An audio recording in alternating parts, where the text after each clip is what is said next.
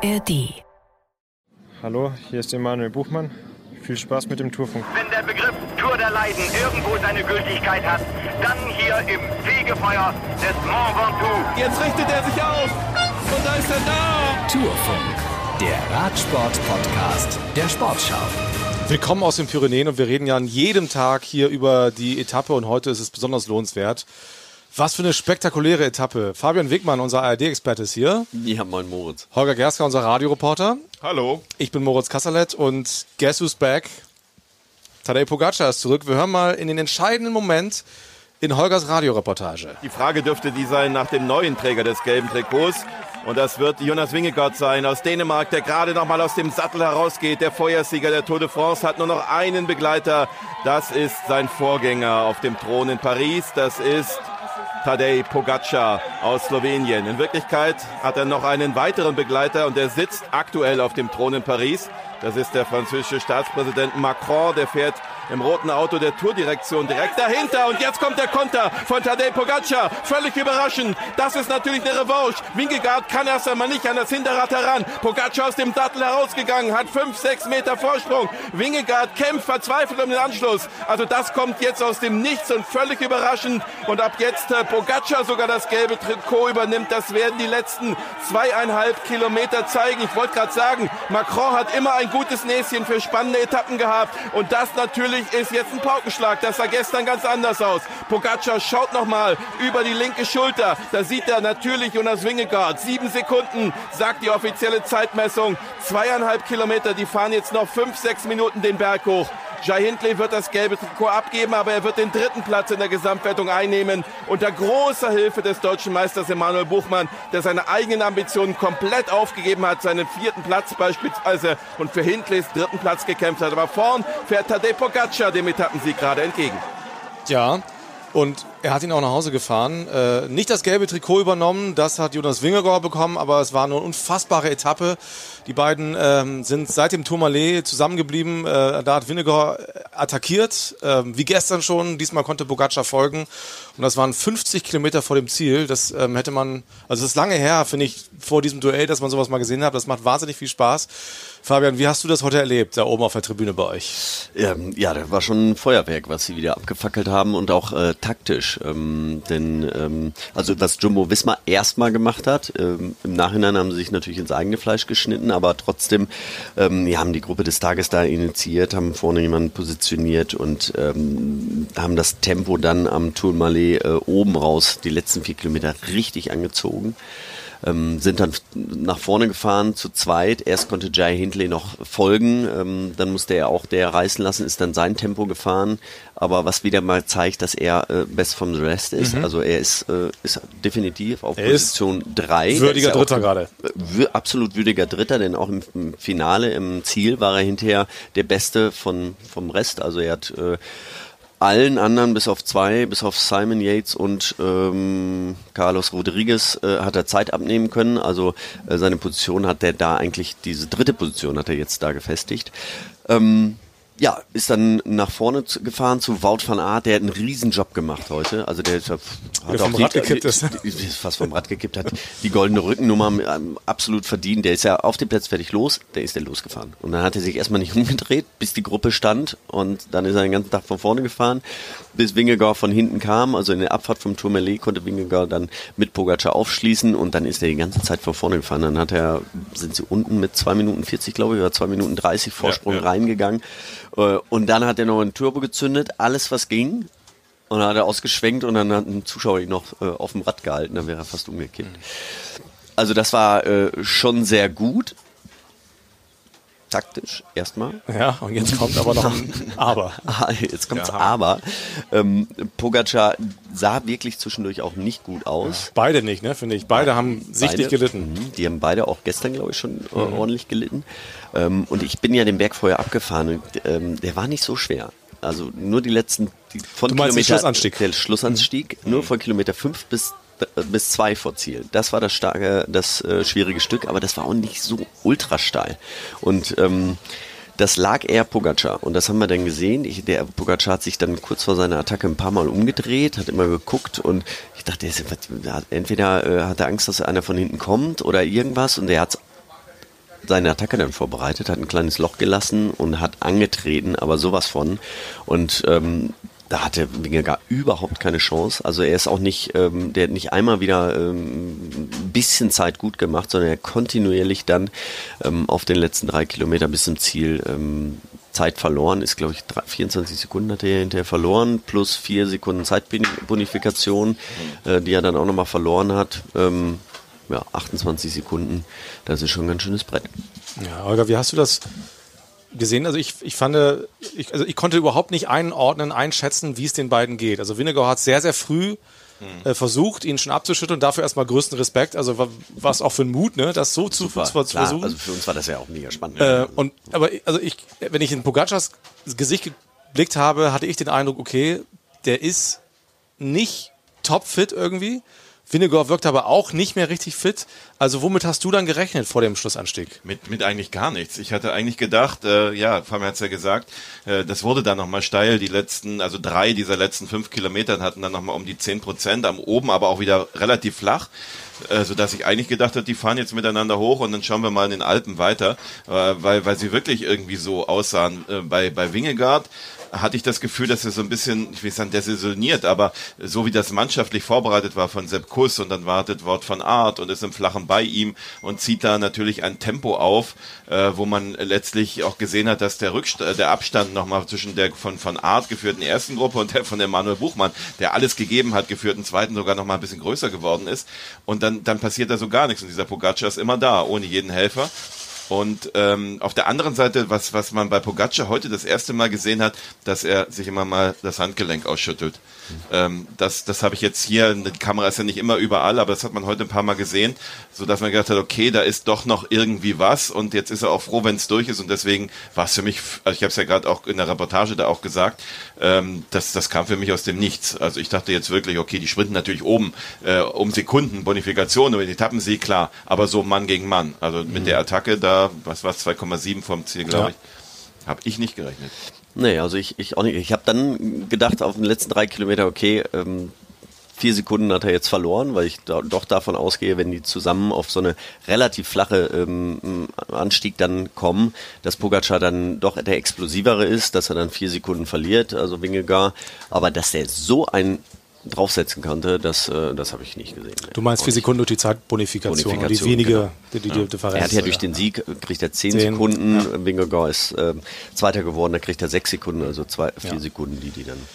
Wir haben beide gehört im Ziel und ähm, ich fand das sehr spannend. Pogacar hat sich geäußert und ja, sozusagen ein bisschen Revanche genommen für gestern oder nicht. I would not say revenge. It's just, uh, but it is good to, to win today and uh, to take some time back. And yeah, I feel uh, a little bit relieved, and uh, yeah, I feel uh, much better now. The display Jonas showed yesterday was uh, was incredible, and yeah, I was thinking when they start pulling on Tourmalet, I was shit. If it's gonna happen like yesterday, then we can pack our bags and go home. But yeah, luckily. Uh, I had uh, good legs today and uh, could follow on Tourmalet quite uh, quite comfortable. And then, yeah, when I felt uh, it's the right moment in the end, I attacked and uh, yeah, it was uh, yeah, it was a big relief. Also er würde es nicht Revanche nennen, aber er führt eine große Erleichterung und das finde ich spannend, dass er sagte, also im Moment hatte er im Tourmalet das Gefühl, also Mist, wenn das jetzt wieder schief geht, können wir eigentlich unsere Sachen packen und nach Hause fahren und glücklicherweise hatte er dann doch heute die Kraft und spricht ja auch in höchsten Tönen von, von Vinegar. Andersrum ist das genauso. Das finde ich, also gehen beide sehr respektvoll, sehr sportlich miteinander um. Und trotzdem, Holger, hast es eben schon mal erwähnt, Pogacar ohne Helfer, er war komplett isoliert. Ne? Also schon am Tourmalet war er komplett alleine vorne. Also das bergstärkere Team ist definitiv bisher Jumbo Visma. Das ist äh, definitiv so, ja. Ähm, aber sie müssen natürlich jetzt auch arbeiten. Jetzt haben sie das Trikot. Ähm, sie müssen auch jetzt äh, auf dem Flachetappen, klar, morgen ist ziemlich schnell, die fahren erst am Anfang, Gruppe geht, so schätze ich jetzt erst mal ein. Ähm, dann geht das, ähm, das Jumbo Visma ein bisschen fahren und dann wollen die sprinternde Mannschaften natürlich das zusammenfahren. Und nach Limoges wird es ähnlich, wa- höchstwahrscheinlich ähnlich laufen. Ähm, aber ähm, ja, also grundsätzlich ist, ist Jumbo Visma stärker als UAE. Pogacar war sehr erleichtert.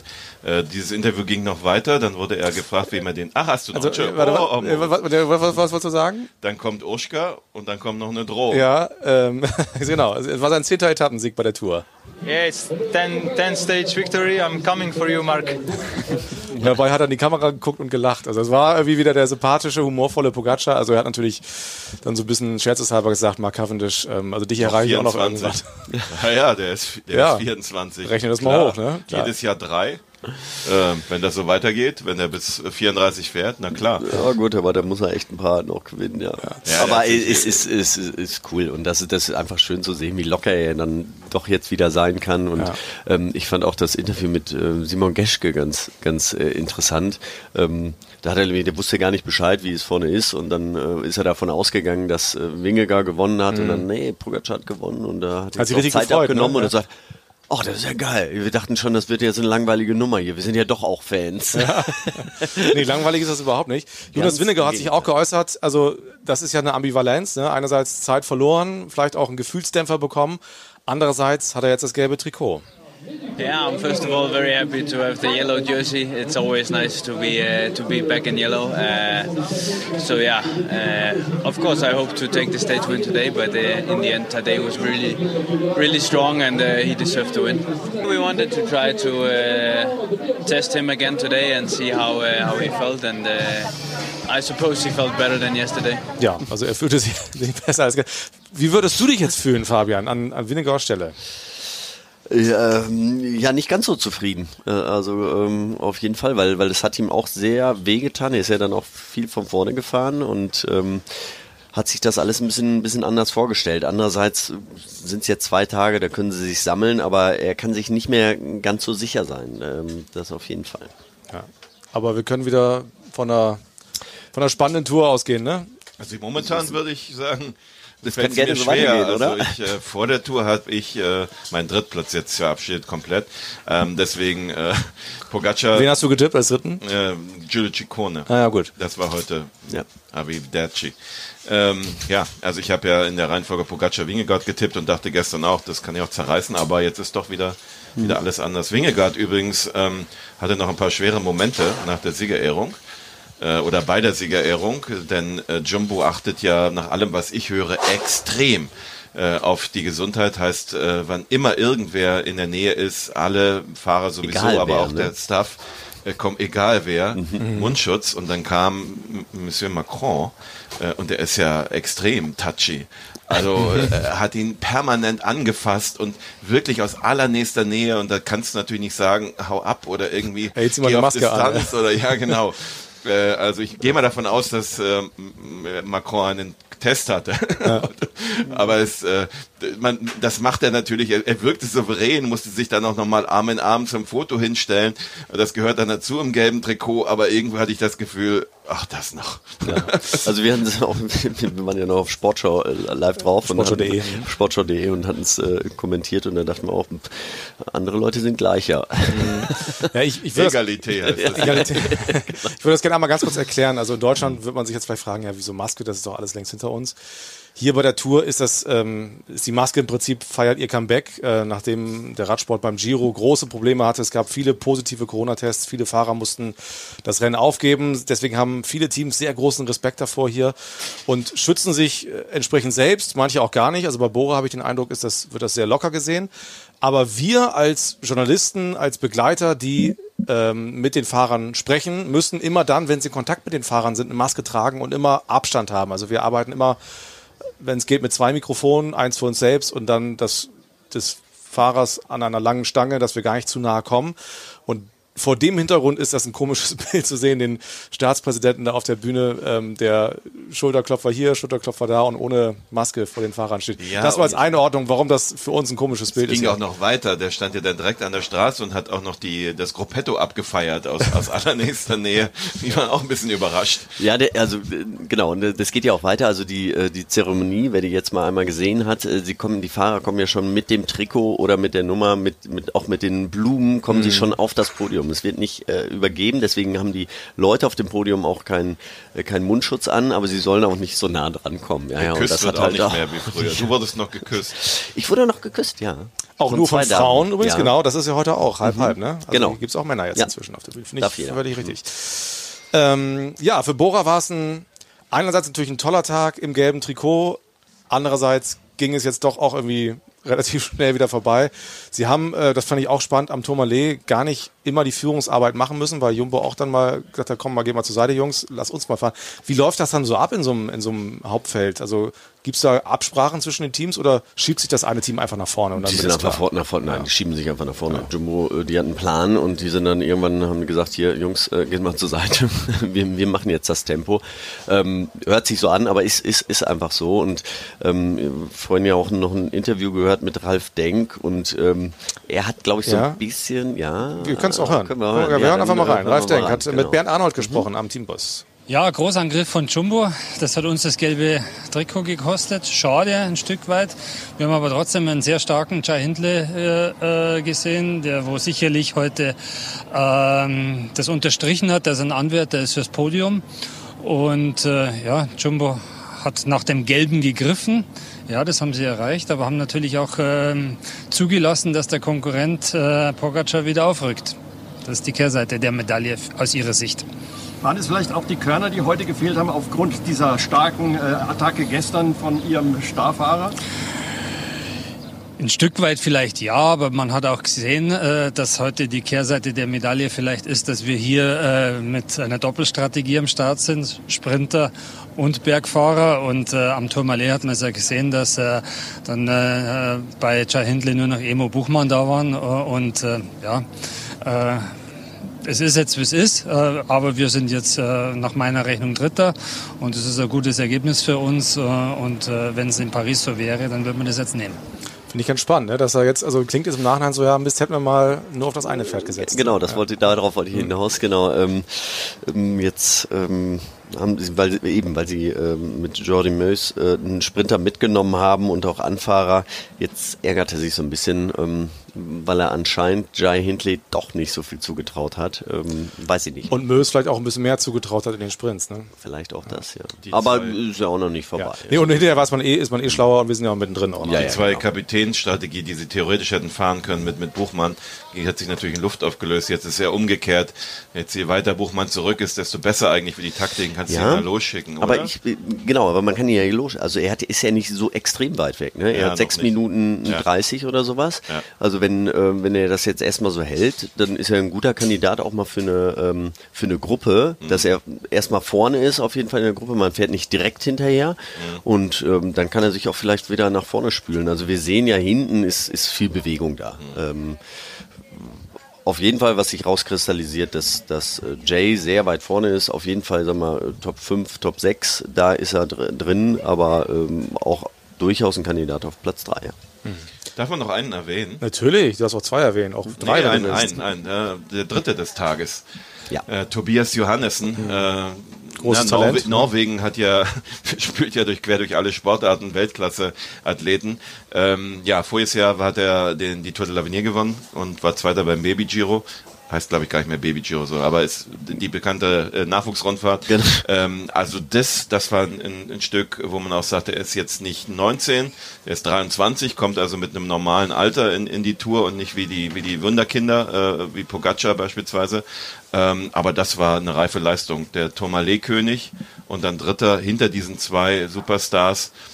Ähm, das könnte die Entdeckung dieser Rundfahrt werden. Lustigerweise- Giro Next Generation. Ah ja, genau. Ja. Das, irgendwo hier, ich habe gar nicht geguckt, wo müssen die Norweger in, Ja. in diesem Technikpark Hier, sein? Wir haben immer, uns. Also auch auf dem Tourmalet wurde es plötzlich draußen vor unserem kleinen Wagen hier ziemlich laut, weil die Norweger da irgendwie Gas gegeben haben. Die Kollegen Ja, sind gut. sitzt, glaube ich, hier, gerade hier unten, der Weltmeister. Genau, der sitzt auch in der 2010. Kabine neben uns, also als der äh, mitgehen konnte noch, ähm, der Johannessen. Ähm, ich hatte auch äh, in Bilbao, hatte ich ihn abends mal getroffen, Thor Hushoff, und er hatte mir gesagt, also den, ähm, auf den müssen wir auf jeden Fall achten.